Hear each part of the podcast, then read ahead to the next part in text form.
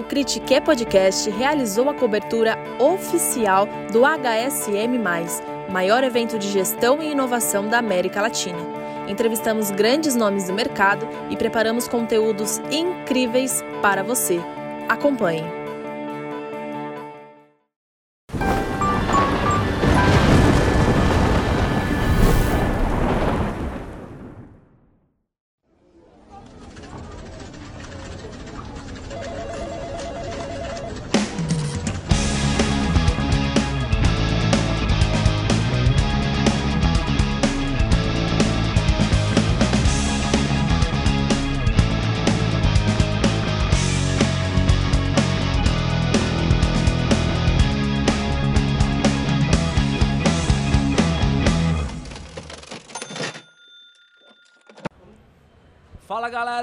Voltamos aqui na cobertura da HSM+. A gente gostaria de agradecer o Critique estar tá presente aqui como podcast exclusivo, né, Geiger? Muito legal. A gente queria ter, a, agradecer aí o pessoal da HSM, o Reinaldo Gama, por dar a oportunidade para o Critique e tá também tá a EQI, que é um está apoiando a gente nesse projeto aqui também.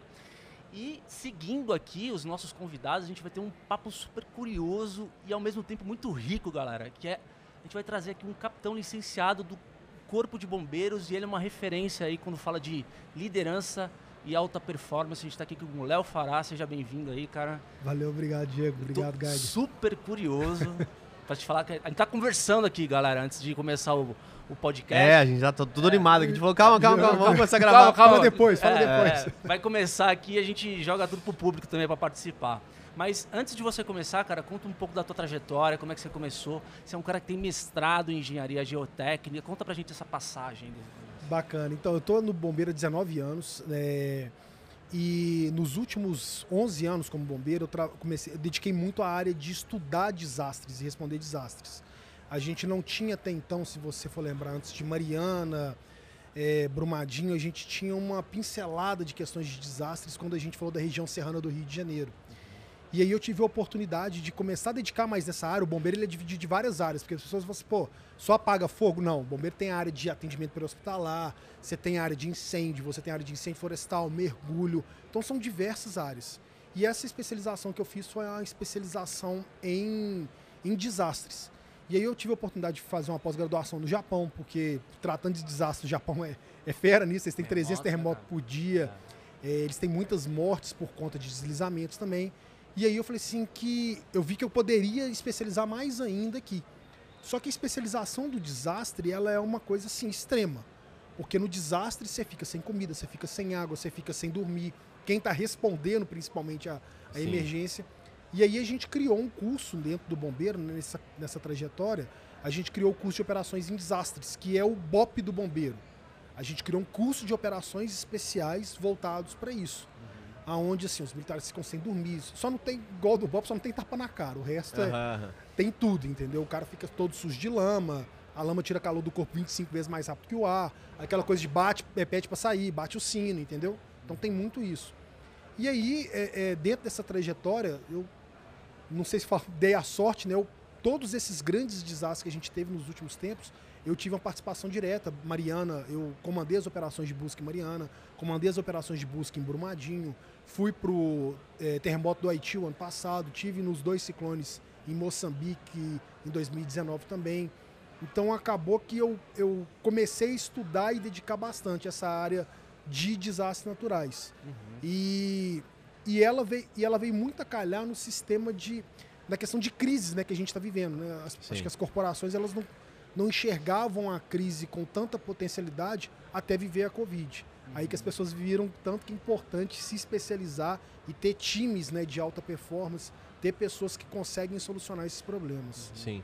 A gente inclusive fala no podcast né, que tão importante quanto o planejamento é você conseguir ter uma gestão de crise, né? Porque hoje você tem um monte de, de coisa vindo a todo momento, principalmente quem está exposto na mídia, enfim, tem marcas expostas na mídia. Você às vezes não tem planos rápidos para você agir é, contra qualquer coisa que possa aparecer, né, cara? E falando um pouco de liderança, como que você viu essa questão do link entre a tua trajetória e, e, e o dia a dia das empresas? Então, Diego, foi, foi muito assim, foi bem maluco. Que quando aconteceu o desastre de Mariana, a gente fez uma operação que a gente tinha mais de. Na linha de, da, do, do, tsunami de lama, vamos dizer assim, a gente tinha uma cidade que chamava Paracatu de Baixo. E ela tinha 250 pessoas que não sabiam que a barragem tinha rompido. Então a gente fez uma operação que né, hoje é conhecida como Operação Suicida, que a gente pousou antes da lama chegar, conseguimos tirar todo mundo. Nossa. Só que depois da gente, a gente só ficou sabendo que todo mundo foi salvo depois. A gente não sabia disso na hora. Conseguimos tirar todo mundo, voltamos para o helicóptero e fomos para a primeira cidade atingida, que foi Bento Rodrigues. Só que Bento Rodrigues, a gente estava com um problema que uma, a outra barragem, que era 10 vezes maior que a primeira, estava na iminência de romper. E eu recebi uma ordem do meu comandante determinando que eu voltasse para Belo Horizonte, que a outra barragem romper e ia morrer todo mundo, não tinha como sair de lá. Uhum. E eu descumpri essa ordem.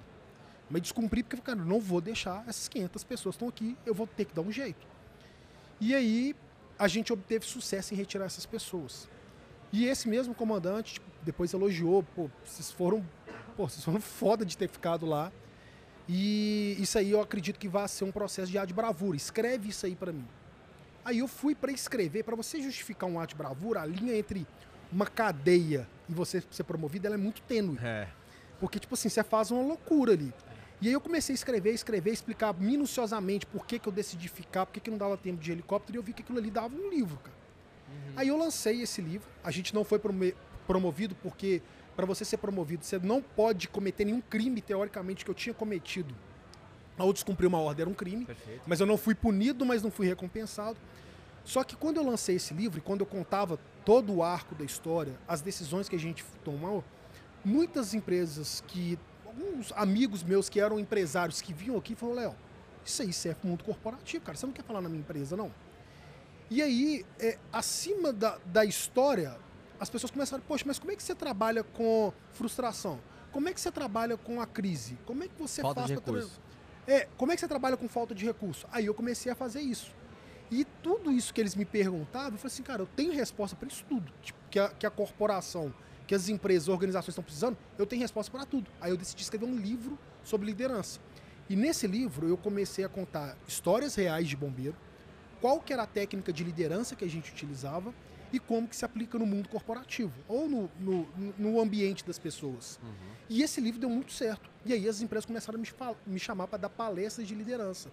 Aonde eu vi que faltava um, um porque o que a gente tem no mercado são muitos CEOs, CEOs de empresas que falam de liderança. Mas você não tem uma pessoa, um outsider. A gente, o Bernardinho fez muito isso quando ele começou a falar de liderança, porque ele estava na, na é, quando ele ganhou a medalha, é, dele falar de dedicação, de disciplina, mas você não tinha tão bem isso aqui no Brasil é. com outras áreas. E aí eu comecei a estudar mais ainda, falei assim, poxa, o que, que, eu, o que, que tem fora do Brasil que fala sobre isso? Aonde eu comecei a ver que nos Estados Unidos, quem cumpria esse papel eram os SEALs da Marinha Americana, eles faziam isso muito bem. Eles começavam, é, várias empresas, por exemplo, um dos chefes de logística do Google, até pouco tempo, era um militar de logística. Lá é muito comum, na P&G também, o, até os processos, tem um processo na P&G que chama Military Pack, que é o pack militar, que é de mil é, garrafas de, de sabão que vão no caminhão, zero podem amassar. Então, assim, é o. É o por isso que é militar, é assim. padrão, assim. Né? O padrão é assim, não pode é. ter erro.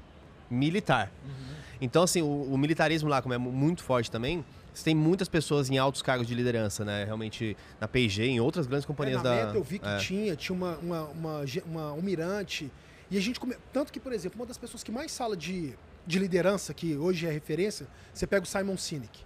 O que, que o Simon Sinek fez? Ele começou a pegar casos de militares, não é do mundo corporativo, uhum. é de militares, e ele começou a contar esses casos de como que se aplica no mundo corporativo, aonde que o Joko Willick faz isso muito bem, David Goggins faz isso muito bem. Só que no Brasil você tinha esse gap, não, não tem, quem que não faz. É porque era uma coisa meio automática na cultura americana, tanto em tecnologia quanto nesses exemplos de liderança, né? O, o militar ele está muito presente no imaginário americano, né?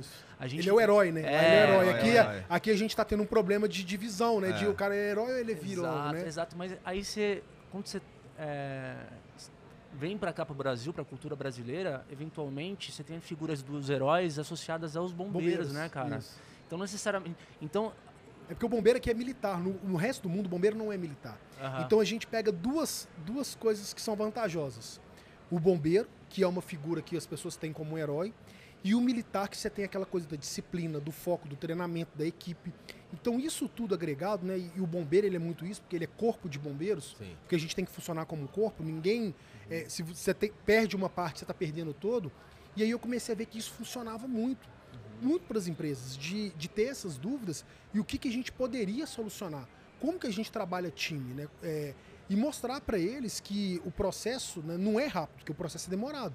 Conforme o bombeiro é demorado, você demora a formar, você demora a formar líderes, você precisa da crise, do extremo, para você identificar quem ali que consegue manter a tranquilidade numa, num- numa situação crítica. E você pega essa pessoa e trabalha mais. Então isso tudo foi meio que um pacote. E aí eu consegui um contato com o Joko através da Echelon Front, aonde que ele começou a me mentorar sobre isso. Falei assim, ó, cara, Esse faz. é seu mentor? Ele é meu mentor. De legal. dois em dois meses a gente que encontra. legal, é. cara. E a gente e, é- e aí ele começou a mostrar, que eu falei com ele, eu quis trazer ele pra cá num evento de operações especiais, só que tipo assim, sem chance. Ia vir um, um, um braço dele, ele tem vários, eh, vamos botar assim, subcomandantes dele lá, e um deles é bombeiro.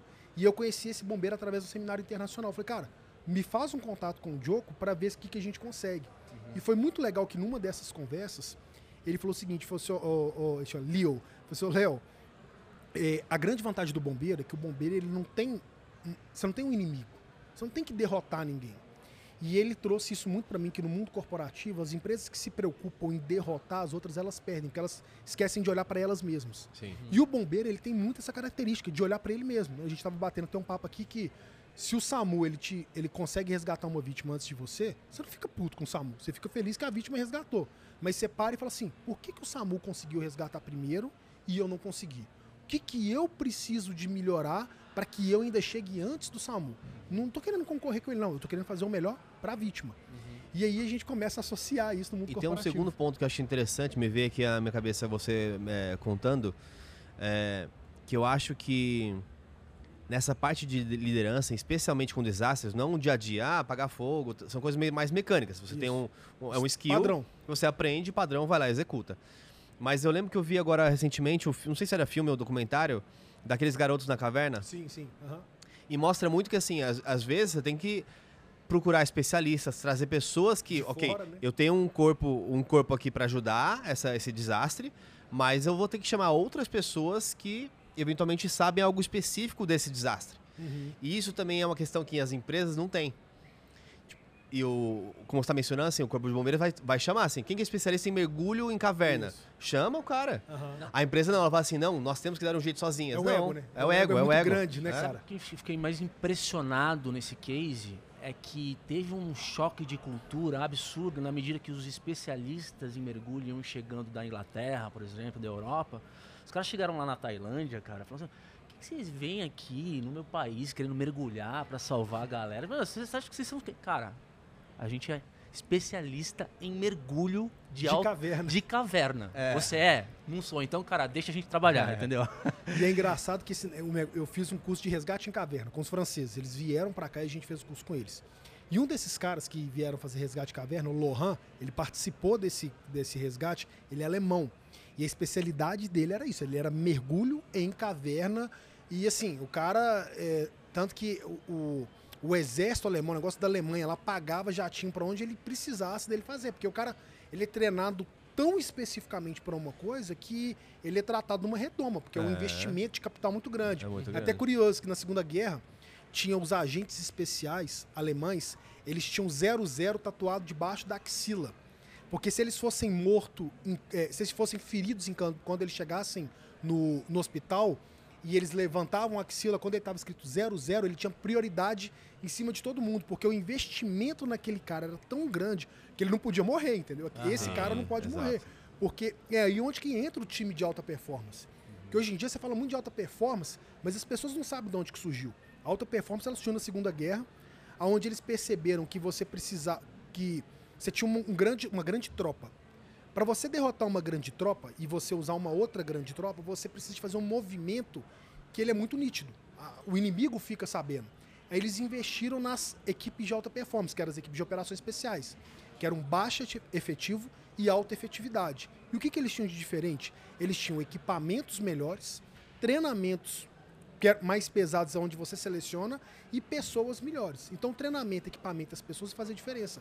Então, um grupo de 12 pessoas conseguia derrotar um exército de mil. Uhum. E aí é onde a gente fala que a equipe de alta performance das empresas, você não monta uma empresa toda de alta performance, não existe. Isso é uma coisa que tem que ser desconstruída. Você vai ter um grupo específico que você sabe que é aquele cara que você pode confiar, o cara vai trabalhar a noite toda, que é um cara que não vai estressar, que é um cara que não vai gritar com os outros quando ele estiver sob pressão, você pega esse cara. Você equipa ele melhor, você treina ele melhor, para no momento de crise, você vai usar essa pessoa. Uhum. Porque empresa, né, é pareto. É. Né? Você vai ter ali 20 ou 80, 20. não tem jeito. É. Só que você vai ter os 20% que foge totalmente, que às vezes é um grande negócio que você tem que fechar, ou uma grande crise, que você vai ter que ter os caras que são os 20% ali mais selecionados uhum. para resolver aquilo. Não tem mistério. Agora, quando você treina essa galera, digamos, esses outliers aí, os 20%, é, o, do ponto de vista psicológico, o que você entende, é, da onde você acha que vem a alta performance? Porque eu já li é, parte do livro do Joko e ele fala que às vezes você tem que só fazer e não pensar, né? Uhum. É tipo, é, é, o just do, do just it, do né? It. Just do it. É, você acha que é, um líder ele precisa estar educado em processo e, e formas rápidas de tomar decisão para que ele possa de fato performar melhor? Ou esse, acho, acho, que não, tem que ser cara. Olha, é o seguinte: você tem a parte do adestramento para que. É, muitas vezes essa parte do adestramento, desse treinamento que você segue as regras exatamente, porque é como um cão. Entrou coisa, ataca. Uhum. Só que as equipes de alta performance, você pode ver os SEALs, eles têm liberdade de ação.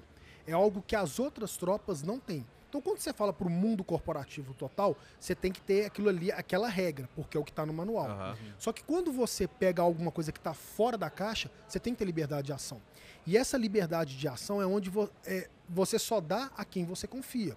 O seu time, ele nunca vai ousar se você não der liberdade de ação. Ele nunca vai ousar. Ele só vai conseguir ousar e fazer coisas fora da caixa, fora do, do, do imaginável, se você der liberdade de ação. Porque o, li, o verdadeiro papel do líder é o seguinte, cara, vai lá e faz. Se der merda, eu seguro. Pode ir fazer. E o cara só vai ousar se ele falar assim, cara, se eu fizer isso, o capitão vai segurar. Pode ir, pode fazer que o capitão vai segurar.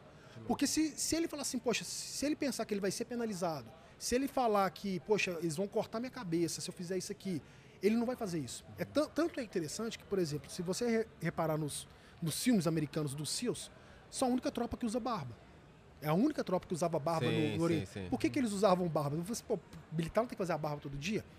Eles começaram a perceber que os talibãs, né, as equipes do Oriente Médio, os talibãs, quanto maior a sua barba, maior o respeito que as pessoas têm uma pelas outras. Uhum. Então pegava um cara lá novinho, de cara lisinha, e falavam assim, ah, esse cara é bosta.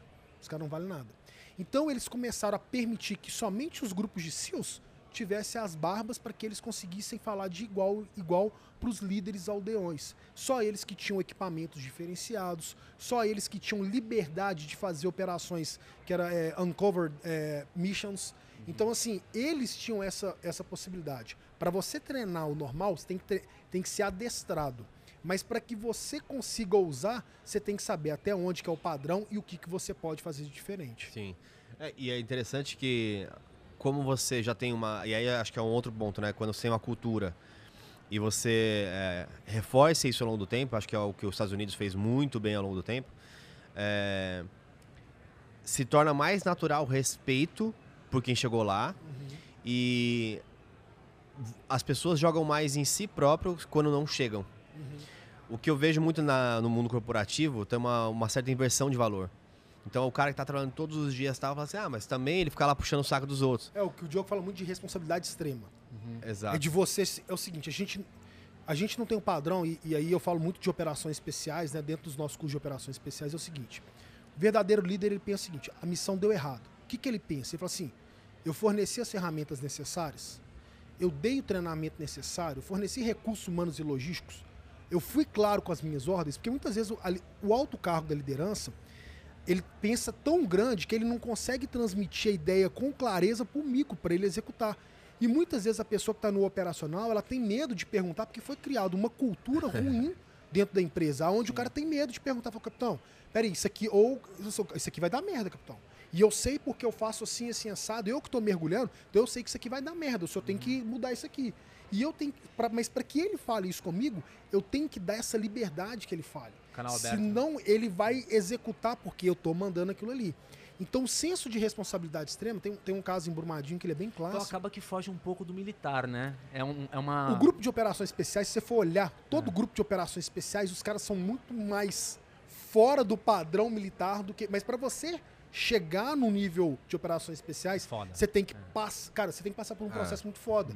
É um curso que dura 50 dias, que entram 40, 50 caras que formam 10. Uhum. Porque o cara tem que tá to- ele tem que ter uma motivação e ele tem um ele vai passar frio, vai passar fome, ele vai passar, pô, vai passar a merda, vai passar o inferno na terra. Que E louco, ele tem que ter um, um foco muito grande ali naquela, na, naquele processo onde você tem que formar. Eu só quero esperar o dia chegar. E a maioria não consegue suportar isso. Não consegue suportar alguém mijando na sua cara o tempo todo. É, tipo assim, acabando com sua raça. Tipo assim, O que, que você acha que aconteceria se pegar 50 CEOs e colocasse num curso desse e meu falasse assim, ó, vamos fazer mesmo. Cara, eu tenho. A gente tem. O Fernando aí, meu sócio, a gente. Uma, uma vez a gente tava falando assim, cara, vamos fazer o seguinte: vamos botar no Instagram quem que é voluntário pra participar de um treinamento de 15 dias com a gente, ver quem que fica. Porque eu te garanto que eu, tipo assim, eu vou te entregar, eu falo assim, ó. Porque ó, é, tão, é tão, tão maluco isso, Geiger, porque as pessoas têm a ideia seguinte, pô, é o cara que paga mais flexão, é o cara que faz mais abdominais. Porra nenhuma. Tem um negócio que é o seguinte: você tem três tipos de prova. Você tem a prova que é a prova individual, que você tem que cumprir determinadas tarefas e conseguir, beleza? Então são provas muitas vezes físicas, de Sim. corrida. pô, mas aí eu vou. Por que, que a gente exige muito do físico? Porque quando você está exigindo muito fisicamente, o seu organismo, você tem que entender muito do, do sistema humano para isso. O seu organismo ele deixa de priorizar a sua mente e ela prioriza os grandes órgãos, coração, pulmão, então você raciocina menos. Então você exige muito do físico dele para que ele abaixe a linha de raciocínio. E aí você vai testar esse cara em determinados momentos se ele está com um raciocínio bom. Então o cara que trabalha muito físico e mesmo assim ele consegue raciocinar, ponto para ele. Segunda coisa, os instrutores avaliam cada um desses. Então, a primeira avaliação é a avaliação dele como provas individuais. A segunda avaliação é a avaliação dos instrutores para aquele aluno. E a terceira e mais importante é a avaliação dos alunos com os alunos. Porque o que, que acontece? Muitas vezes aquele cara que você olha e você acha que o cara é foda, ele é um babaca com os colegas dele. É um cara desigual, é um cara que não pensa na equipe e você não conhece esse cara. Então a gente tem dentro do Corpo de Bombeiros que a gente chama de 3 mais e 3 menos. O que, que é isso? Você vira e fala assim, olha, todos os 50, por exemplo, lá, vocês vão colocar no papel para mim quem que são os três mais, quem que são os caras que você acham mais foda, não pode colocar seu nome, e você vai colocar para mim quem que são os mais babacas. E eles entregam isso para os instrutores. Se você entra na linha de- na lista de três menos três vezes consecutivos, você tá fora. Você pode ser o melhor que você for. Só que se você não sabe trabalhar em equipe, se você não ajuda o seu colega, você tá eliminado. É um paredão. Então, é um paredão, só que é um paredão onde o- o- eles se avaliam. Sim. Porque se você perguntar muitas vezes o babaca de uma empresa, cara, a maioria das vezes é o cara que performa, que tecnicamente ele conhece muito. Só que ele é tecnicamente conhece muito, mas às vezes ele humilha o camarada, ele não sabe, não sabe pedir ajuda, ele quer oferecer ajuda, mas só para aparecer. Porque como é que você constrói a relação de ajuda? Não é você oferecendo ajuda o tempo todo. É se eu sou seu líder e falar assim, Diego, que cara, eu tô com dificuldade nisso aqui, você podia me ajudar? Aí você vai pensar, pô, bicho, o Léo, que é meu gerente, tá pedindo ajuda, então você vai entender que tem uma cultura de que você pode pedir ajuda. Perfeito, perfeito. Então, isso é onde. Como que você constrói confiança? Você constrói confiança assim, ô, ô, Diego, eu preciso que você me entregue esse projeto aqui. Se eu vir e falar assim, olha, Diego, aqui tá aqui seu orçamento, tá aqui os recursos humanos, tá aqui os recursos logísticos, eu quero que você faça dessa e dessa maneira, e seu prazo para entregar é, é X. Ah, Léo, não, não, cara, você não tem que ter dúvida. Eu já te falei que seu recurso é isso, é isso, isso e isso. É diferente de eu virar e falar assim, Diegão, é o seguinte, a missão é essa. Como é que você quer cumprir ela? Aí você vai olhar e falar assim, porra, o Léo é um cara que me dá confiança. Naturalmente, você vai falar assim, você vai querer me entregar um negócio melhor, você vai Sim. querer entregar num prazo anterior e falar assim, Diego, que você precisar, me procura que eu tô aqui para tirar suas dúvidas. Cria uma conexão com a pessoa. Você né? começa a É. criar esse ambiente. Então, dentro do bombeiro, a gente consegue construir isso porque o cara que eu escolho não é o cara que nada mais rápido. Uhum. É o cara que na hora que, eu, que vê o colega dele todo ferrado de sono, fala assim, cara, Geiger, vai lá dar uma... vai lá dormir porque eu vou segurar a onda pra você aqui, pode ir lá dormir Uhum, na barraca. Você fala, pô, aquele cara, ele se importa com os companheiros dele. Sim. Porque na hora que dá merda, você precisa que um se- segura a onda do outro. É isso que você precisa do, da equipe. Não, e outra, cara, assim, a, a mensagem que você está trazendo aqui, ele não, não é necessariamente direcionada a um líder, e sim. É, porque a gente se depara com dados nas empresas, por exemplo, que a grande maioria dos profissionais hoje são contratados pelo que sabem, tecnicamente, mas são demitidos pelos comportamentos. então isso é uma, isso é uma máxima. A É, gente isso- sempre fala sobre isso. Então qualquer pessoa que está começando uma carreira ou está querendo crescer numa empresa, se depara com, com, uma, com, digamos, uma mensagem dessa, eu acho que é totalmente válido, porque o cara não precisa ser um líder nato. Não precisa, Não cara. precisa ser. Você vê, você vê, eu falo assim, eu fico brincando que eu- eu- hoje eu fiz uma- eu tenho uma empresa de consultoria. Eu falo que hoje que se eu fosse é, contratar alguém, a primeira coisa que eu ia fazer é o seguinte, eu ia dar uma lista de supermercado para ela, entregar a lista para ela, assim, vai lá fazer essas compras para mim aqui. E aí eu ia ver, botar os itens lá, ia ver se ele pesquisou os preços mais baratos, se está dentro do que eu atingi, mas para mim sabe qual que é o principal ponto? É na hora que ele fosse com o carrinho de compras, deixasse no carro, é se ele ia voltar com o carrinho para dentro do supermercado. Pra mim, isso é. Porque você fala assim, porra, mas voltar com o carrinho pro supermercado. É. Ele não tem obrigação de fazer isso. Só que se ele tá fazendo isso, É cultura. ele né? tem uma cultura a mais, que ele tá deixando. Que ele tá fazendo pra alguém. Porque sempre tem alguém que pega, mas por que, que ele não faz também? Lembrei do japonês que tá É, e a pô de Copa, não, não tem como não lembrar do Japão, né? Que... Recolhendo lixo. Recolhendo né? lixo, É, cara. Eu, fi- é. eu, pô, eu, fi- eu fiz uma pós-graduação no Japão. E a cultura deles lá é incrível. É uma cultura de colaboração. E o que falta muitas vezes na empresa é isso. Porque o, o grande problema é. As pessoas têm que entender que às vezes a gente tem uma. O mundo de hoje ele é muito rápido. Ele, ele- a gente quer que as coisas deslizem. Aí você está querendo contratar alguém, beleza? Você vai lá e, pô, precisa contratar alguém para determinada vaga. Você quer contratar correndo, você vai, no máximo, três meses ali, você vai contratar uma pessoa. Passou esses três meses, você vai fazer uns três meses de onboard, seis meses. Aí, desses próximos três meses, você vai testar e falar assim, putz, não era a pessoa que eu queria. Você vai demorar mais três meses para demitir ela. Você É. perdeu um ano. É. Você perdeu um ano com uma contratação bosta que você fez. E a gente fala que né, no mundo corporativo, às vezes, tem gente que consegue, tá? Não são todos, mas nas grandes companhias, ficar quase 10 anos na empresa. Porque tem- esse ciclo da pessoa e tem o ciclo do chefe. Uhum. Então, às vezes a pessoa fala assim, pô, falta três meses, aí passou mais três meses, daqui a três meses eu vou pra outra vaga, deixa ele aí. O É. próximo chefe que vier, cuida dele. Dá o jeito dele. Aí o cara vem, chega um novo chefe. Aí o cara, tipo, vê, pô, o cara é meio ruim, mas já tá quase dando dois anos desse cara. Aí fala assim, não, então agora eu vou mandar ele pra outra área. Manda ele de lu- muda Manda ele lugar. pra outra área. Tem pessoas que ficam anos na companhia assim, nesse fluxo de pessoas que vão passando. Mas o problema é que a gente tá muito. A gente preocupa. é- é, as pessoas têm muito mais preocupação em ler ali o que está no currículo do que saber, por exemplo, você sabe se, seu, se a sua liderança ela tem, ela tem facilidade de ter uma conversa difícil com outra pessoa. Fala, cara, você- olha só, o que está acontecendo? Sentar, olhar no olho e falar assim: olha, eu te dei uma missão para você cumprir, você cumpriu fora do prazo. O que, que você está precisando de ajuda? Tem alguma coisa que eu posso te ajudar? Ô, Léo, desculpa, eu tô com um problema em casa. Às vezes ele vai me falar. Ou às vezes o cara realmente não quer entregar. Mas você precisa de saber se você consegue ter essa conexão, essa conversa difícil. E a gente está criando uma cultura né, de uma, uma geracional que é difícil você sentar e olhar olho no olho. O meu filho, por exemplo, ele tem dificuldade de chegar. eh, Tá num bar. Eu reparei isso esses dias. Ele tem dificuldade de pedir pro. Falar assim, pai, pede um refrigerante para mim. Pede você. Nossa, cara, Por que quê? louco, né? Porque ele está acostumado com tela. Ele está acostumado de mandar mensagem. Só que a- não é de hoje que isso está acontecendo, isso já está acontecendo de uma geração.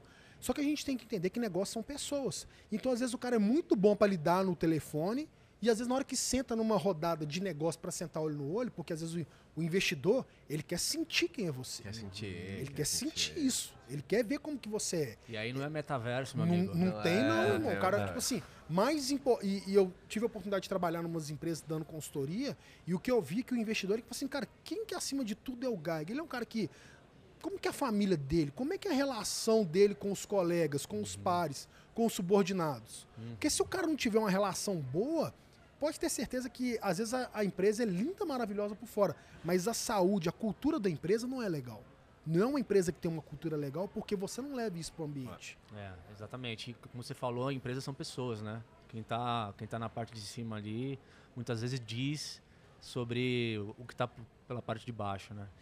E outro ponto, cara, que acho que é legal porque o teu conteúdo ele é bem, digamos, é muito fácil fazer analogia com um dia normal de trabalho, assim. Então, por isso que eu acho que é Mas muito apagar rico. incêndio, né?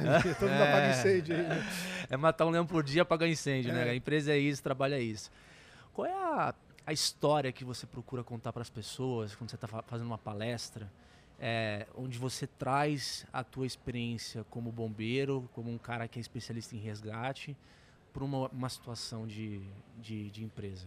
Olha, Tem poxa, algum- tem muita, tem muita história, né? Porque uma que você assim, gosta, assim, de contar? cara, eu gosto, eu gosto muito. é, é, Lembrei do. Desculpa, eu lembrei do. um, aquele comercial da Heineken. Você lembra? Você já viu esse não? qual? Que eles estão contratando um- um- uma pessoa pro, pro time e aí eles fingem que tá tendo um problema no prédio. E tem que rolar um resgate na hora. E aí eles veem a reação de cada pessoa que está sendo entrevistada, é, como que eles vão ajudar, etc. Aham. E aí, e assim, um nível de, de bombeiro mesmo, assim, que no final você tem que ver esse cara. Tem que ver. Você vai usar caverna, muito, com cara, eu já vi certeza. caverna, que os caras entram no, Aí, na caverna da Tem até aquele ponto de, tipo, o cara vir na janela assim, tem que pular naqueles lençóis que os caras seguram assim pro cara pular, tá ligado? Aham. E aí, esse é um cara que, e- ah, tá, tá saindo, tá, vamos, vamos saindo. Aí sempre tem alguém que fala assim, ô, ajuda aqui. Aí tem uns que ficam assim, meio, foge, vai pra longe. Esse não, ele pega lá e segura, aí você vê a cara dele, tá assim, ó. Vamos, pula, pula. Confia, né? Aí esse cara é o contratado, ele foi contratado da Heineken. E ele participa do, ele vai no final da Champions, Foda, cara. segurar aquela negocinho da... Ah, da bandeira lá Da bandeira Que da, da foda, Champions. legal, cara. e ele passou por isso. Aí mostra, tipo, todo o processo, por que que ele passou. Que era, tipo, ah, sei lá, caiu a garrafa d'água aqui. Ele de- derrubou de propósito, assim. Tipo, caiu. Quem que vai lá e O cara pega? pega, né? na hora, ele... Mas é o que eu te falei, do carrinho de é- supermercado, é, cara. É, é. um processo simples. Muito bom. É, o, que, o que eu falo muito nas palestras, cara, é porque as pessoas têm uma ideia de que o bombeiro é tipo assim, aquele cara, é super-herói. Só que eu mostro pra cara, a gente faz o que a gente treina, primeiro. Então, a sua preparação tem que ser maior que a sua previsão. Se você não prevê os problemas da sua empresa, você não vai conseguir estar preparado para isso. Então, você tem que estar preparado para seus porque imprevistos são previsíveis. Então, você tem que estar preparado do que, que pode vir de imprevisto. E eu- os, os paralelos que eu faço é, é muito mostrando que a gente se preocupa muito com as grandes operações, né? Mariana, Brumadinho, Moçambique, é onde que dá notoriedade. Só que o que eu mostro para as pessoas é, principalmente, que Mariana e Brumadinho, ela só funciona porque lá atrás eu ensinei pro camarada que o básico tem que ser feito muito bem feito. Se você não faz o básico muito bem feito, você nunca vai estar preparado para as grandes operações. Uhum. Porque poderia ter a grande operação e a gente passar batido e ninguém aplaudir os bombeiros. E o contrário aconteceu. Mas por quê? Porque a gente fazia o básico muito bem feito. Você tem um acidente automobilístico com vítima presa nas serrais, você vai ter os bombeiros que cortam o carro, você vai ter o cara que tá ali dando os primeiros socorros, só que lá atrás, 500 metros de distância, vai ter um cara que vai estar colocando cone. E se esse cara não colocar o cone da maneira que tem que colocar, os outros morrem. Perfeito. Então, eu tento trazer isso muito para as empresas, porque o que a gente vê é que as pessoas que executam tarefas mais simples, elas não conseguem entender a importância que elas têm para o processo todo. Sim. O processo todo só funciona se cada um souber o que ele faz. Corpo de bombeiros. E, poxa, eu trago muita mensagem, tipo assim, de, de pessoas do dia a dia que ajudaram os bombeiros na operação de Brumadinho.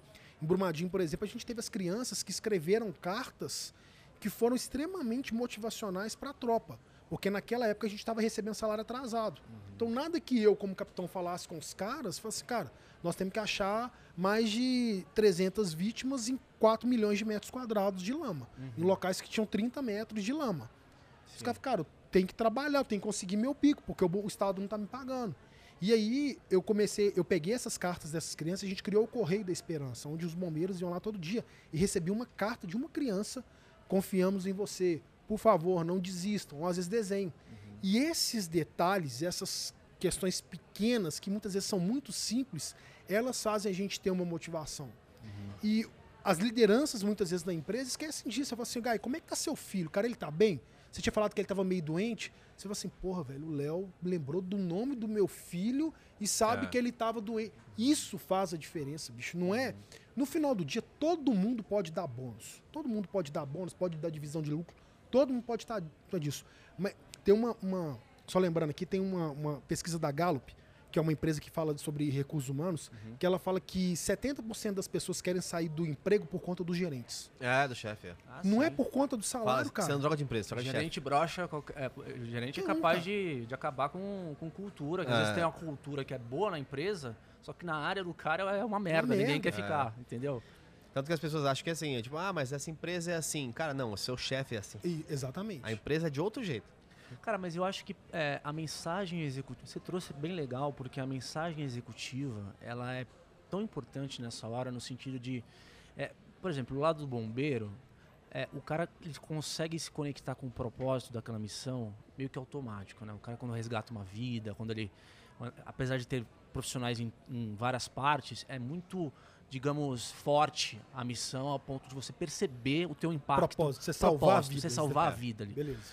Agora, o cara do cone, não necessariamente dentro de uma empresa, ele vai conseguir conectar o impacto dele Depende. na organização.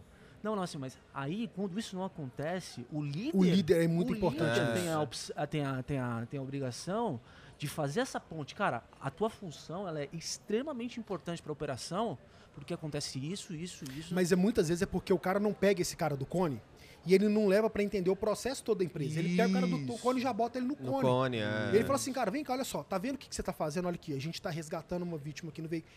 A- gente tem um processo de onboarding fraco nas empresas. Uhum. Eu falo isso porque no bombeiro, o cara, pra ele ser soldado, que é a base da pirâmide, ele fica nove meses, nove, dez meses. Então ele entende todo o processo que ele tá lá. Pô, são- é uma gestação. E às vezes a- a rapidez da gente querer contratar, de fazer as coisas rápidas no mundo corporativo, destrói a cultura. É, e é isso que eu ia falar. E não é nem só destruir a cultura, porque muitas empresas também, muitas vezes ela não tem uma cultura é, constante. A cultura ela vai se adaptando, vai mudando, tal, muito, às vezes muito. Às vezes a empresa é muito jovem. É, e mas quando você pensa, por exemplo, no, no militarismo, no bombeiro, há quanto tempo foi escrita a cultura? E tá até do- hoje. A organização que mais dura no mundo é Por a organização militar. Então, assim, é mais fácil, aspas, né? É mais fácil você entender qual é a cultura de um lugar que trabalha essa cultura há 100 anos. Uhum. É diferente de uma empresa que nasceu há 5, há 3 mudou de CEO, que veio com ideias revolucionárias da, da Europa, sei lá, e quer implantar outra coisa, com pessoas saindo to- todo o tempo, então é muito É, complexo, mas né? sabe o que, que eu acho? É o seguinte, hoje em dia, é porque assim, igual você pegou, o meio militar ele já tá aí há séculos, beleza? O cara co- começa uma empresa nova. E aí, o que, que acontece? Na sua trajetória, cara, vai ter coisa que vai dar errado, vai dar merda. O problema é que as pessoas estão acostumadas a desistir. Então você tem que escolher duas dores. Ou você tem a dor do processo, ou você tem a dor do arrependimento. Uhum. Porque pro cara é fácil. Ah, pô, não deu certo, quebra a empresa, abre outra. Pera, não é assim, o mundo não funciona. As pessoas não são assim. Então, a gente não cria um time, você não cria um time forte botando o seu time numa redoma e protegendo ele, não. Você cria um time forte e fala assim, cara, tá errado isso, faz melhor, chama atenção, critica o trabalho. É igual filho. Eu tenho filho, assim, eu não vou criar meu filho pro mundo botando ele numa redoma. Ele tem que saber que vai- o processo é doloroso, que vai ter dor, Sim. que ele vai chorar, que vai ser difícil. Ele tem que saber disso. Ele tem que saber alguém que chama a atenção dele. Por que, que meu filho aceita que eu chamo a atenção dele? Porque acima de tudo ele sabe que eu amo ele. Então, quando o seu time percebe que você você preocupa com o bem-estar, não do indivíduo, você tem que preocupar com o time e com a missão. Porque se o indivíduo tiver errado, você tem que chamar a atenção dele. Você tem que chamar. E o problema é que a gente cria um ambiente de competição.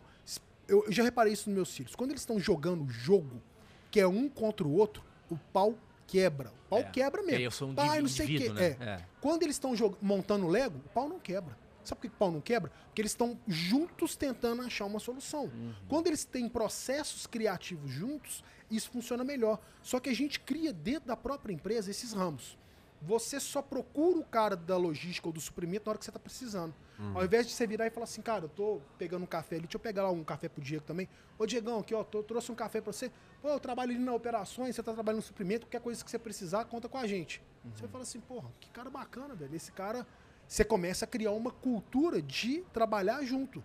Porque o cara que te procura só na hora que ele tá precisando, fala assim, aquele cara é um bosta, cara. Todo- ele só me procura É. quando ele tá precisando. Sim. Então, muito é do que você constrói na sua empresa, como que você faz essa construção, se os seus times se intercomunicam, se você pede ajuda, cara, olha, eu tô com um problema lá na operação, você que tá aí no suprimento, você tem alguma ideia de que, que você poderia me ajudar?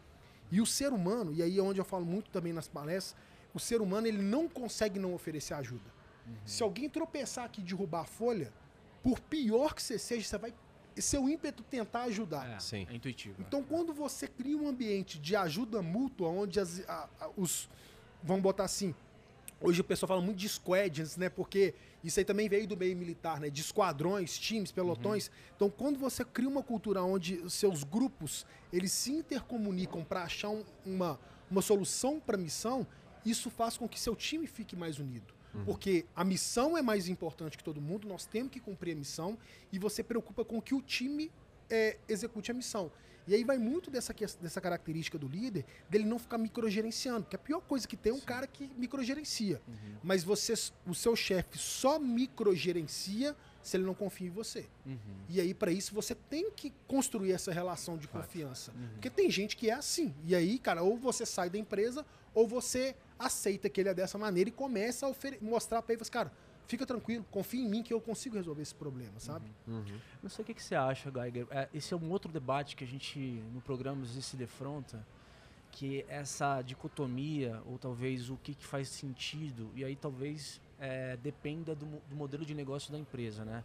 É você estar tá organizado por squads, onde os membros da equipe têm autonomia para tomar decisão, ou você ter ali uma equipe que trabalha junta, mas verticalizada em um líder que é, é, tem responsabilidade. Então são várias responsabilidades com autonomia ou você tem uma pessoa que pega a responsabilidade do todo? É, isso é um debate dentro é, do mercado corporativo. Eu, eu penso o seguinte, eu acho que quanto mais, igual eu falei assim, quanto mais liberdade de ação você dá, e aí é lógico, você tem que pensar que como que essa pessoa chegou lá. Uhum. Então eu tô, tô colocando que para você dar liberdade de ação, você contratou as pessoas certas, tá? Sim, perfeito. Porque nada adianta, você falar assim, pô, vou dar liberdade de ação para um cara que eu não confio, mas quanto mais liberdade de ação você der, melhor. Aí você precisa de um líder que assuma essa responsabilidade das coisas que porventuras venham a dar errado. Uhum. E aí você precisa de um cara, não é que ele fique em cima não, mas que ele está lá para mostrar a experiência, eu falo assim, de hora de voo. No, no, é, dentro do bombeiro a gente também tem a aviação, onde a gente tem os pilotos. E um piloto ele é valorizado pela hora de voo dele. Uhum. Quanto mais horas de voo ele tem, ou seja, ele já passou mais perrengue, ele já voa, ele já tem mais experiência. Não é currículo, não adianta o cara vir com currículo. Ele já tem hora de voo naquilo. Uhum. Então você vai pegar um, uma liderança que o cara tem hora de voo. Porque na hora que, que, que, der a merda, porque ela vai acontecer, uma hora ou outra, ele vai ter a tranquilidade de resolver aquilo. Uhum. E é até interessante que Mariana, o desastre de Mariana ele aconteceu em 2015. Foi com a Samarco. Quando aconteceu isso, teve um cara que eu vi que era da empresa, da Samarco, que era um cara que se destacava, que ele queria resolver, que ele queria ajudar, chamava Álvaro. Uhum. Pô, e a gente conseguiu muita coisa com o Álvaro, o Álvaro ajudou. Quando rompeu o Brumadinho, e o Álvaro ele é um cara da mineração. A primeira coisa que eu falei pro pessoal da Vale, foi assim, você vai ligar para esse cara e pedir pra esse cara vir aqui. Por que, que eu chamei o Álvaro? Porque o Álvaro já tinha vivenciado aquilo. Então, tudo que fosse estresse, o Álvaro já tinha hora de voo naquilo. Hum. Então, ia ser muito mais fácil eu lidar com o Álvaro do que eu ensinar para um cara totalmente novo, uma nova barragem para aquele cara. E aí a Vale chamou o Álvaro, pediu emprestado ele, ele foi depois para a Vale, mas porque ele já tinha conhecimento daquilo. Ele já tinha hora de voo naquela situação. Uhum. Então, quando você pode organizar em squad, você pode ter uma estrutura verticalizada. O que eu acredito muito mesmo, que, poxa, eu trabalhei nos últimos 10 anos eu trabalhei em operações especiais. É liberdade de ação, mas você só consegue isso se você faz a Pessoas contratação certa. É. Perfeito, cara. Isso é interessante, porque assim, dá pra trazer até, óbvio, não quero comparar operações especiais, mas acho que é importante para quem está nos assistindo também é o dia a dia. Uhum. Um exemplo básico, básico, básico. Hoje, não foi no começo, mas hoje a Bia, nossa produtora, tem autonomia para chamar convidados. Porque ela já sabe, já tem as ferramentas. Como é que você pensa? Já sabe que tipo de conversa a gente quer ter. Por que isso é importante? Acontece. Eventualmente, por, por exemplo, amanhã eu tenho um podcast, desmarcou uma hora antes. É. O que, que faz? Uhum. No começo, nem, ela, ela não, não chegou a, a, ter esse problema, mas já vi produtores tendo. No começo era assim: ah, ele desmarcou e como não consegui falar com você, é, a gente vai, vai, vai fazer outro dia. A Bia não. A Bia era assim: ó, é, já falei com outro, vai vir esse, desculpa, infelizmente a gente marcou há um mês já e o cara desmarcou de uma hora. Cara, resolveu o problema. Problema começo, tipo, e tinha essa liberdade, mas com horas de voo. Sim. Então já sabia, já né? Sabia. Já sabia. Tem, tem, uma passagem muito legal, Gai. Eu gosto muito das histórias, assim, é, reais mesmo, de guerra, né? Uhum. É, quando teve a, a, a operação de. de é, Você tem um livro para indicar para o nosso público sobre esse tipo de. Cara, conteúdo? tem o meu líder que chama Líder, um especialista do impossível, mas, cara, eu gosto muito do. Tem um livro. Ah, cara, tem um livro que é muito foda, que chama Este Barco Também é Seu. Ele é um cara que ele é um, ele faz a comparação da empresa como um navio. É, este navio também é Mark, Mark Abrashoff. Este barco também é seu, este navio também é seu. Para mim é um dos melhores livros que tem, porque ele compara o, o navio com uma empresa. Uhum. E aí é legal que ele fala assim, olha, o navio ele é uma estrutura gigantesca, que ele tem que imprimir uma certa velocidade a tal ponto. Se ele vira o navio de uma hora para outra sem avisar para a tripulação dele que ele está virando, o que acontece com todo mundo lá dentro? Cai. Todo mundo cai. Uhum. Às vezes os caras vão cair dentro do mar. Então ele faz esse comparativo. Pessoal, nós vamos virar este bordo, tantos graus a este bordo. Então ele é o comandante do navio, ele fala tudo que acontece ali ele mostra que como que eles têm que ter a solução. Cara, é muito bom. Esse, esse ele faz um porque ele constrói a narrativa toda dele voltada para isso. Mas dando um passo antes, tem uma, uma passagem muito legal que é na morte ou captura de Bin Laden, né? Que é a Operação Lança de Netuno, aonde é, eu, eu gosto dessa comparação porque eu já vi muita gente muito assim, pô, eu não tenho plano B. O plano é esse, vai ter que dar certo, que eu acho uma maior besteira. E onde eu falo isso? O Almirante McHeaven, ah, tem um livro do Almirante McHeaven também que fala, bom, é Sea Stories, só que ele está em inglês, ele não tem traduzido ainda, que uhum. é Histórias do Mar. E aí, o que que acontece? Dentro da morte e captura de Bin Laden, tem uma, uma, uma foto que é muito clássica, que o helicóptero, quando ele foi chegar no complexo do Bin Laden, ele teve um hard landing, que eles falam, né? um pouso forçado, que na verdade não foi uma, uma queda, mas foi um pouso forçado, onde ele danificou o rotor de cauda. E aí, na hora que aconteceu isso, tem uma foto do Obama junto da Hillary e os dois assim olhando para a tela, você vê a cara de aflição dos dois. E o almirante McHeaven era quem estava comandando essa operação. E aí uma das pessoas foi entrevistar para ele e fala isso, olha, a gente tem uma foto clássica do Obama e da Hillary no momento que o helicóptero teve esse pouso forçado e a gente sabe que você estava comandando essa operação. Ele falou assim, não, essa não, a gente estava comandando outras 40 operações. Aí o cara falou assim, tudo bem, você estava comandando essa e outras 40 operações. O uhum. que, que você fez quando o helicóptero teve esse pouso forçado? Eu, assim, ah, eu levantei e peguei mais um café. Aí o cara falou assim, tipo assim, what fuck? Tipo assim, hum. como assim você levantou e pegou mais um café? Ele falou assim, olha, a gente tinha o plano A, a gente tinha o plano B, a gente tinha o plano C, a gente tinha o plano Z. Todos os meus é, comandados já sabiam que o helicóptero podia cair. E a gente já tinha um plano para o helicóptero estar tá caído. Não tinha nada que eu fizesse naquela hora que ia funcionar. Eu já tinha previsto isso. Então eu levantei e peguei mais um café. Então isso mostra o quê? A confiança no líder, o treinamento que os liderados têm e mostra que muitas vezes a operação que talvez seja o seu holofote, a operação mais importante, ela na verdade ela é mais uma, ela tem o holofote, mas ela tem várias outras operações. Eu, eu falo isso no, é, nas minhas palestras, chamo isso de efeito holofote. O que, que acontece? Muitas vezes você tem uma, uma um job muito importante, uma missão muito importante para você entregar e você esquece do básico. Você só quer o grande, só quer aquele gigante. Uhum. Só que você não constrói o gigante se você não trabalhar o básico muito bem. Então isso é que a gente ensina dentro do meio militar e dentro do bombeiro é fazer o básico com repetição. Então se você pedir para mim fazer qualquer nó hoje de olho fechado, eu vou fazer. Qualquer nó de olho fechado. Para mim isso é o básico. Se você pedir hoje para fazer um, um nó de, de, de olho fechado, mergulhando, eu vou fazer um nó de olho fechado mergulhando. E a gente vai escalonando essa dificuldade. Mas para isso, para que eu aprenda a fazer o nó de olho fechado mergulhando, eu tenho que aprender a fazer um nó de olho aberto. Senão eu não consigo fazer um nó de olho fechado. Então não tem como você ir lá na frente se você não fizer o básico. E muitas vezes as empresas estão preocupadas com o grande, com o gigante, sendo que, que você não faz o básico direito. Então, se alguém, por exemplo, vamos supor, vai começar um, um podcast hoje, você não vai dar o seu podcast de maior sucesso para o cara fazer.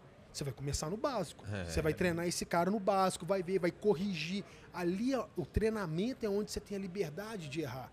Uhum. Até você fala assim, pô, o cara tá foda.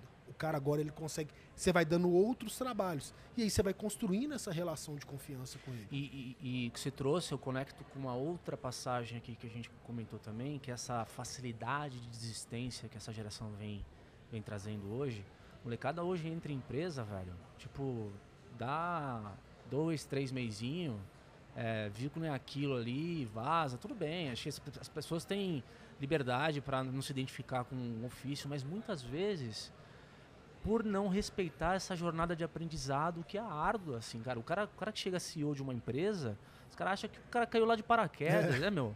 Assim, tipo, do dia pra noite, assim. É porque hoje o processo é o seguinte: você quer, você quer pedir uma pizza? Você pega o iFood, você abre o aplicativo, a pizza chega, beleza? Só que você pode fazer uma pizza. Você pode ir lá, comprar os ingredientes, pedir ajuda, fazer a pizza toda, esperar o forno assar. Vai demorar muito mais. Você pode fazer isso. Agora faz um teste para quem tem filho. Um dia fala assim com ele, cara, vamos pedir uma pizza? Pede a pizza que ele quiser. E a próxima vez, monta uma pizza com o seu filho. Lá na frente me responde qual foi a pizza que ele mais gostou. A que vocês compraram com o chefe foda ou a pizza que vocês montaram junto. Aonde que eu quero chegar com isso? Se eu virar e falar assim com você, Gaig, qual- me pensa no pior momento da sua vida, no momento de mais dor. Geiger, pensa no momento de maior felicidade da sua vida. Eu não sei qual foram os dois, mas eu tenho certeza que você aprendeu muito mais na dor do que no amor. Ah, sim, Sem com dúvida certeza. nenhuma. Só que as pessoas, elas querem só o amor. Ela, e aí o cara esquece que a jornada, cara, o mundo não é colorido, o mundo não é maravilhoso, o mundo não é legal, o mundo é ruim pra caramba, você vai tomar porrada pra caramba. E o cara que consegue resistir é o cara que aprende a tomar porrada. Fato. Esse cara que aprende a tomar porrada, que toma porrada, que se levanta, que não desiste, que sabe que vai ter dificuldades, é esse cara que você quer no seu time. Você quer o quê? Você quer o bombeiro que desiste, faz o treinamento, ou você quer o cara que, poxa, que passa frio, passa fome, tem sono pra caramba, que o instrutor xingou ele pra caramba, ele se manteve e chegou ao final do curso. Você quer quem pra salvar a sua vida? Então na empresa é a mesma coisa. O cara ele tem que se colocar no lugar do cliente dele. O cliente dele vai querer quem? Vai querer o cara frouxo ou quer aquele cara que realmente enfrentou as dores do processo? Para você ter propósito, você tem que ter processo. E hoje em dia essa galera tá assim: ah, poxa, eu quero achar meu propósito. Irmão, você tá sem propósito? Pega uma marmita e vai dar para alguém que tá passando dificuldade na rua. Você vai encontrar seu propósito, entendeu? É. Tem muita mais gente na merda do que você tá imaginando. Exato. E aí é onde eu acho que tem que ter essa. é, As empresas têm que conseguir enxergar isso, de que, cara, se esse, cama- se esse camarada tá com dificuldadezinha, eu, hoje, se eu fosse contratar, eu, fa- eu faria o quê? O processo de entrada é difícil. O processo de entrada. Porque se o processo de entrada for difícil, aquele cara que entra ali, ele é um cara que quer. É igual, por exemplo, você entrar. Para você entrar num curso de operações especiais, você tem que fazer corrida, TAF, natação. Você tem que ficar não sei quantas horas flutuando. Você tem que participar com mais de mil candidatos. Aí você vai entrar no curso. Ah, meu irmão, depois que você entrar no curso, é pior ainda. Você vai entrar com 50, vai formar 10. É. Então, quando o processo de entrada é difícil, você vê que aquele cara tem um propósito. Se você vir e falar assim que é o seguinte, é meio que Daniel San. Daniel é o seguinte, se você quer ir lutar, bota casaco e tira casaco, casaco primeiro, irmão. Porque o negócio não é ir pra luta direito. Primeiro você vai botar casaco e é, vai botar casaco, tirar casaco. É igual bombeiro. Cara, você quer, ah, você quer ir pra rua, bacana. Fala o seguinte, você vai acordar às 6 horas da manhã, você vai fazer o café pra tropa. Um dos maiores aprendizados que eu tive, cara, quando entrei no bombeiro foi isso. Eu entrei, eu era novinho, os caras assim, falaram, ah, você faz o café. Você é o mais novo, você faz o café e tem que comprar o café com o seu dinheiro. Só que eu não tomava café. O que, que eu fiz? Eu fiz um café bosta. Aí os caras chegaram lá, o cabo, né? O cabo da guarda, chegaram a tomar café, tá ruim. Cinco litros de café, o cara foi e derramou e falou assim: faz de novo. Fiz outro café, café bosta, tá ruim, faz de novo. E eu não tomava café. Aí teve um dia que, tipo assim, eu falei assim, cara, o que, que você quer que eu faça? Como é que você quer que eu faça o café? Eu falei assim, você só vai fazer um café bem feito se você começar a gostar de café. Rapaz, eu não gosto de café. Aprende a tomar café. Você não gosta? Aprende. Hoje eu sou viciado, hoje eu tomo uma, um litro. Mas onde que eu quero chegar com isso? Você nunca vai fazer uma coisa bem feita, cara, se você não amar aquilo que você faz. Você pode até estar entrando no seu emprego para você conseguir a sua grana, mas tenha bem assim, tenha consciência de onde está seu propósito. E hoje em dia tem, é- é- não é difícil você achar propósito. E muitas vezes o papel desse, dessa E não liderança falta opção, né, hoje em dia. não falta, É. cara. Porra, tipo assim, a gente tem. E, e a gente tá vendo, eu, eu, eu acompanho muito o movimento, tô vendo um movimento de Big Tech que tá despedindo pra caramba. Por que, que esses caras estão despedindo? Porque a gente tava num processo onde você contratava todo mundo online para ficar em casa. Aí você botou uma dificuldadezinha do cara ir pro escritório e o cara tá botando empecilho, que ele tá indo pro escritório. Irmão, você não tá afim de ir pro escritório, vai pra outro lugar, entendeu? É. Você quer estar num lugar. Você não É porque constrói a, a cultura gente tá, a gente longe. tá nessas placas tectônicas aí do soft versus o hard, né? O, é, ah, mas você tem que aceitar que agora é todo mundo home office, as pessoas têm, são diferentes. Sim e não. Eu- che- chegou num ponto uma vez que eu lembro de um amigo meu que ele precisava ir numa reunião com, com um cliente, na época não tinha. é, ele tava sem celular, ele fica sem celular. Ele falou assim, cara, mas eu tô sem Waze, não consigo ir. Quando tá sem celular, não consegui ir no lugar. Eu falei assim, cara, e pega o carro e pergunta, vai. velho. Pior cenário, você vai pegar um táxi e falar assim, eu vou atrás de você, porque tinha que o carro que ia pegar a pessoa, entendeu? Como se as pessoas que tivessem o guia de quatro rodas não, não, não viviam É, antes. cara, né, ninguém cara? deve. Manual Riviera, velho. Eu tinha o guia Riviera, velho, que eu tinha que pegar lá, porque não tinha Waze antigamente. Não sabe? tinha. Entendeu? Ocorrência. Não é nem Você tinha que antigamente, pegar é o- tempinho atrás é, aí, Tem, é. é. tem no bombeiro, cara, 2004. Entendeu? Aham. Você tem ali o. Você tem que abrir o manual e traçar ali Estudava rota, um pouquinho a rota, É, é. Mas, cara, tem um ponto importante, porque a gente também fala muito para jovens que estão entrando no mercado de trabalho, né? Eu não acho que também é 100% da, da responsabilidade das empresas pegar o funcionário e mostrar o caminho, etc., de como gerir a própria vida. Geralmente essa molecada, o sistema hoje que a gente está, principalmente exposto à tecnologia do jeito que está do jeito tá colocado aí, cara, imediati imediatismo, e curto Imediatismo, prazo. Isso. Então, assim, é, cara, com a tua experiência, por exemplo, a gente falar de educação agora, como que um pai pode é, desenvolver valores dentro de um filho para criar um- talvez um profissional com que já chegue com a metade da bagagem pronta, desenvolvendo coisas como responsabilidade, gestão de tempo, disciplina. É, é básico. É, eu vi esses dias. Eu não consigo dar resposta curta, não. Tem que Não, construir manda pra- ver, velho. Porque é o seguinte, é, é, eu escrevi. O meu último livro, ele é um livro que fala de um plantão meu de 24 horas que eu atendi cinco ocorrências de auto-extermínio. Tá? E ontem, é, por eu ter escrito esse livro, cara, e foi um livro que pô, eu não imaginei que ele ia ter tanta saída assim. Tipo assim, esgotou rapidaço. Porque a gente tá numa geração que tá cometendo muito suicídio. É onde eu falei. Fato. É mais fácil você acabar com a dor do que você suportar o processo da dor. E aí eu vi, mandaram um post de uma mãe que perdeu um filho porque ele ficava o tempo todo no celular e via um desafio de anime. Desafio de anime. Ah, o da baleia lá? Não, de que ele tinha que ficar 20, 20 segundos com a corda no pescoço. E viu esse desafio, o menino morreu. O menino tinha 14 anos. E aí, aonde que eu quero chegar com isso? Hoje em dia, os pais acham que educar é você bota o celular, você educa o filho. Vê o que quiser, tá na mesa. é, de- ah, não, deixa um desenho pra ele ver que ele não incomoda a gente. Lá em casa, eu falo que você, mais a minha esposa do que eu, ela falou assim: sentou na, na mesa pra almoçar sem celular.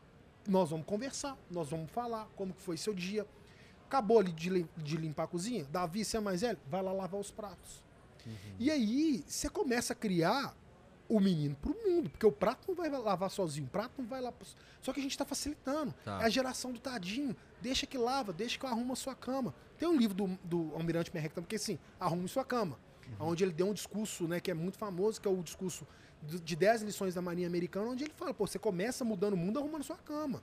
E aí, o, o menino vai para a escola hoje, porque na verdade o nosso sistema de ensino, ele é falho. O meu filho, ele tem mais, meu filho de 9 anos, ele tem mais informação do que Napoleão tinha quando ele conquistou a Europa, Fato. no celular. Só que essas informações, elas são relevantes para ele. Não adianta nada ele saber quem são os deuses incas, maias e astecas. Adianta porra nenhuma. Ele tem que saber o seguinte, ele tem que saber trabalhar com frustração. Não conseguiu amarrar o sapato, amarra de novo. Não é pai, amarra o sapato, você vai tentar de novo até se amarrar. É.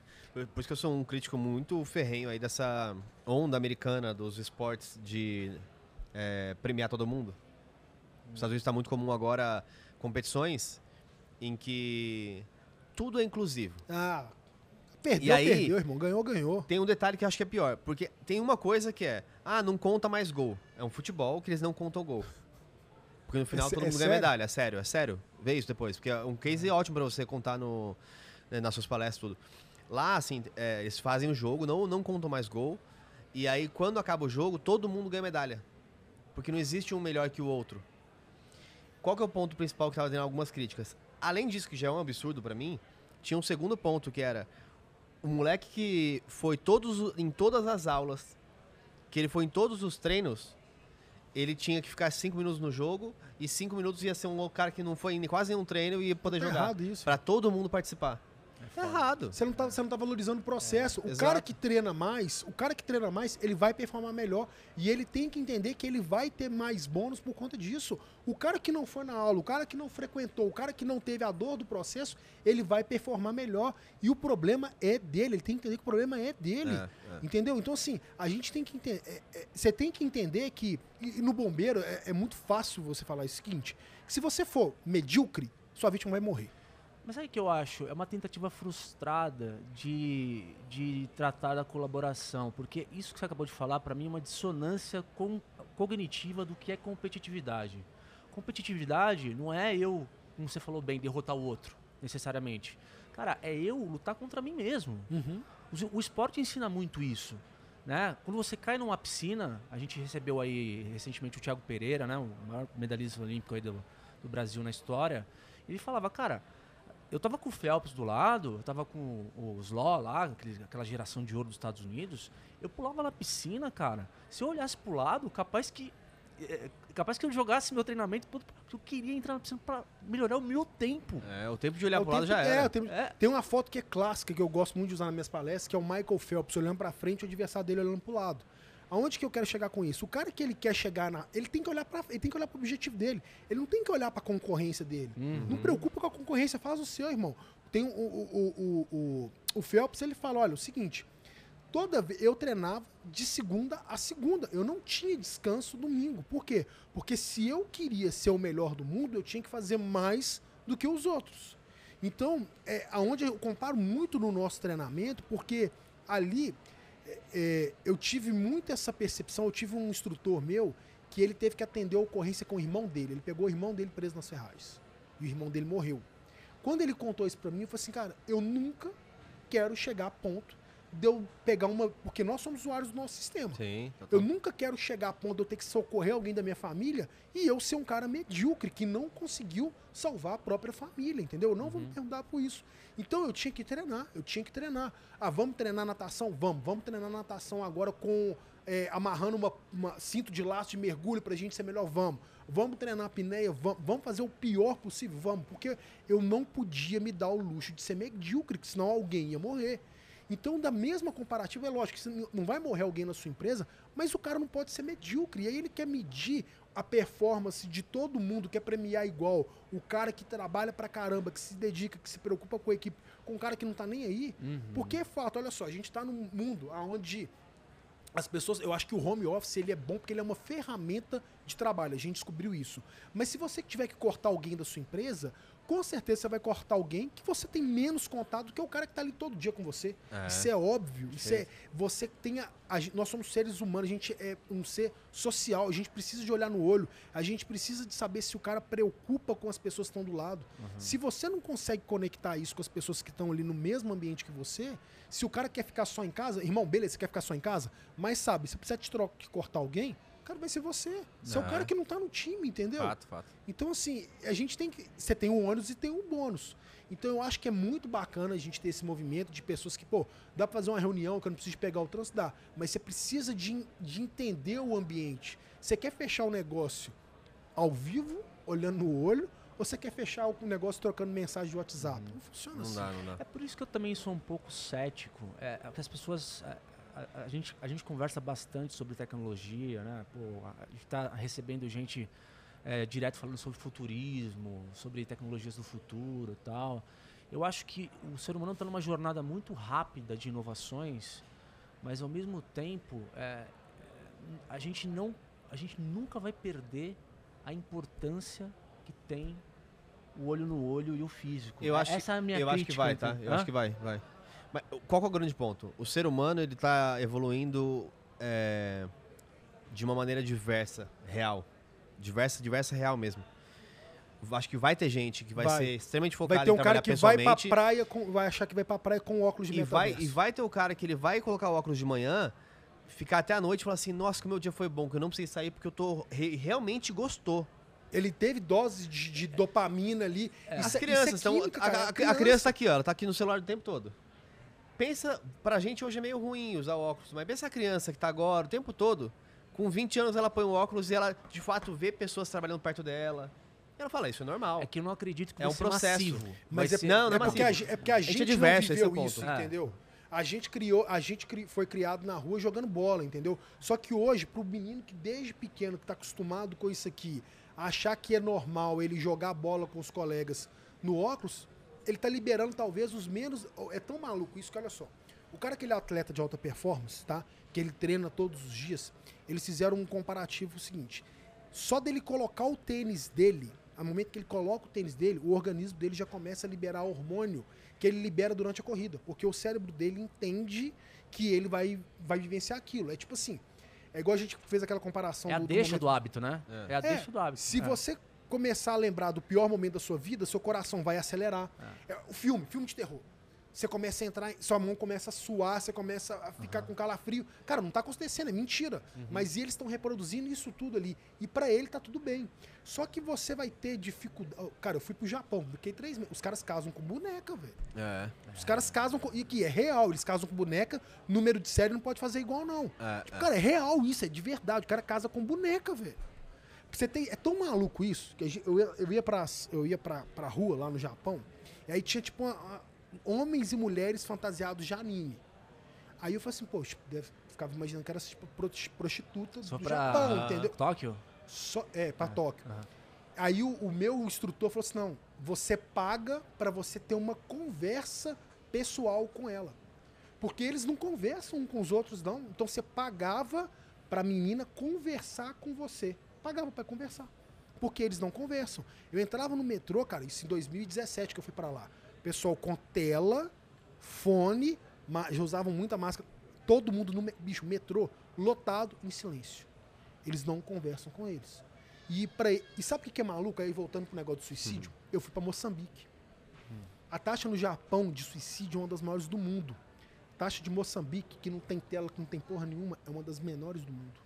O povo lá dança, o pessoal lá vive uma pobreza, mas tem pouca comida, mas eles têm uma cultura de muita união, de família, de ter muitos filhos, de estarem junto. Então eu acredito que isso é que vai faltar. A gente vai chegar num momento de, dis- de- de disrupção onde qualquer dozinha que ele sentir, é mais fácil ele acabou com a Pois dor. é, é por isso que eu tô falando. O que a gente está fazendo aqui agora é, é, digamos que é um dos skills do futuro, né? Habilidades do futuro. Comunicação, por exemplo, né? O meu ceticismo com relação a novas tecnologias é que no futuro próximo a gente vai começar a lidar com desafios que é justamente de manter a humanização dos relacionamentos, entendeu? Porque, assim, eu não, eu não vejo integralmente um contato humano, isso aqui, um teste a teste que a gente está fazendo aqui agora, sendo substituído 100% por uma tecnologia. Pode ser que tenha? Pode, mas eu ainda sou cético. Talvez eu seja limitado, né? É Mas porque é- acho que é a geração, é geracional. Eu pergunto as coisas pro meu filho, às vezes, no telefone, ele me responde assim, S. S é sim. É. Ele não escreve sim, ele escreve S. Eu acho que o grande ponto, Diego, não, não é que vai substituir, porque não vai. Nunca, nada sub- substitui nada. O ponto Vai é trocar. o que aquilo representa pra você. Essa conversa representa pra você algo. Pra quem tá em casa, às vezes, fazendo calls e gosta, outra, outro, aquilo representa algo também. É o caso da boneca. Uhum. Tipo, a boneca não, é, não tá substituindo uma mulher. Não. Pra ele, o que a boneca representa uma companhia que, e, e é natural que você tenha uma companhia, uma boneca pra ter em casa. Sei lá. E pra ele tá normal. Tá cara. normal, Pra né? ele tá normal, entendeu? Não, eu só sou um pouco mais sóbrio com esse tipo de corrente de, de pensamento desses futuristas que falam que pô, a civilização, a civilização humana vai migrar para um software da Matrix e vai ficar todo mundo com óculos ô, 24 Cara, horas eu por dia. acredito que vai ter, tipo assim, que vão ter pessoas que vão, Vão falar assim, cara, vamos, vamos combinar de ir pra Sim. praia junto e vai tirar um mês, vai botar um óculos e os caras vão pra praia, velho. Tipo É. assim, Sim. e aí você tem um, ah, mas é porque vai sujar meu pé, eu prefiro botar um óculos no metaverso pra não ter que sujar meu... Eu acredito nisso. Porque, Vão ter porque- nichos, né, de humanos. É porque, Vão, é vão. porque assim, quando você começa, quando aí vai muito da, da geração, porque quando você nasce, eu acredito que vai chegar um ponto de aonde, tipo assim, as mulheres vão pensar assim, pô, mas você acredita que antigamente as mulheres que tinham bebês e elas engordavam e, e a- cara, eu acredito que vai ter uma maneira que eles vão chegar a um ponto de criar o bebê fora da barriga da mãe. Eu acredito que vai ser nesse ponto, porque hoje em dia é, você sabia que o, o- tem uma associação direta que questão de filtro de Instagram tá aumentando o problema de depressão de mulher? Eu vi uma mulher. Desculpa, até lembrei agora. Ela fez a cirurgia pra parecer um filtro. Filtro. Porque ela queria ficar aparecendo na foto. Ela fez a cirurgia para parecer um filtro. É, não, o ser humano é maluco, cara. Tipo, Enfim. Uma coisa. Mas, é, Léo, tá vendo que o papo é bom? Viajar, né? o papo é muito legal, A gente pô. tá indo pro, pra parte final do, do podcast. Assim, pra, pra encerrar, primeiro eu gostaria de te agradecer, você tá aqui com a gente. Tipo, Pô, que um pouco da tua, tua história aí. Eu acho que vale um papo, inclusive, por Total. Vai, tem que ir lá, tem que. Vamos lá. Conhecer a nossa casa lá. Porra, vamos lá, vamos lá. Legal. Tá, tem que conhecer Tá. lá a casa lá. Muito legal, gostei muito, viu, Bia? Parabéns aí pela, pelo casting aí da, de hoje. E, cara, pra gente encerrar, se você puder dividir com a gente aqui rapidamente uma história. Você é um cara que teve muitas experiências aí com resgates, com desastres. Uma história que foi marcante para você, que te deu, uma, te deu uma lição de vida e qual foi ela? Porra, em Brumadinho a gente. Todo mundo viu lá na- nas, na- nas imagens, né? A gente saía do, do- da operação todo sujo de lama, não tinha água no posto de comando. A gente fez um posto de comando na igreja, não tinha água. Então, durante três dias, a gente estava ali total, trabalhando totalmente sem água, com a farda toda de lama. Tava chovendo na época, eu tirava a farda, colocava ela no- em cima de uma, uma cerca para ver se a chuva limpava um pouco essa farda. E um dia uma mulher viu aquilo ali e falou assim: Ô capitão, eh, será que o senhor importa de me dar a farda do senhor para eu, eu lavar? Eu falei: não, não me preocupa com isso não, eu tô acostumado, meu treinamento é assim. E eu tenho outra farda aí, mas também tá suja, eu tô me sentindo inútil aqui. Deixa eu lavar a farda pro senhor. E aí eu vi que ela realmente estava achando ruim dela não poder fazer nada e fui entregar a farda para ela. Essa mulher foi lá, lavou a nossa farda, ela colocou uma Bíblia dentro, dentro do, da farda, colocou uma dessas cartas das crianças para mim e me entregou no final do dia. No dia seguinte, quando eu coloquei a primeira vez, depois de cinco dias, uma farda limpa, com cheiro de farda limpa, aquilo ali mudou completamente o meu humor e, a, e até a credibilidade no ser humano. E, cara, ela não me deu dinheiro, ela não me deu nada do que qualquer um de nós pode dar. Ela lavou uma farda. E eu acho que no momento de crise, de, de extrema dor, a gente muitas vezes fica procurando fazer algo que é fora da curva. E às vezes o que você precisa é de fazer o simples, fazer o básico, é lavar uma farda que vai te dar mais dignidade. E quando a gente vive num momento complexo, num momento extremo, num momento difícil, a gente fica querendo fazer coisas muito grandiosas, sendo que as soluções são muito mais simples do que a gente imagina.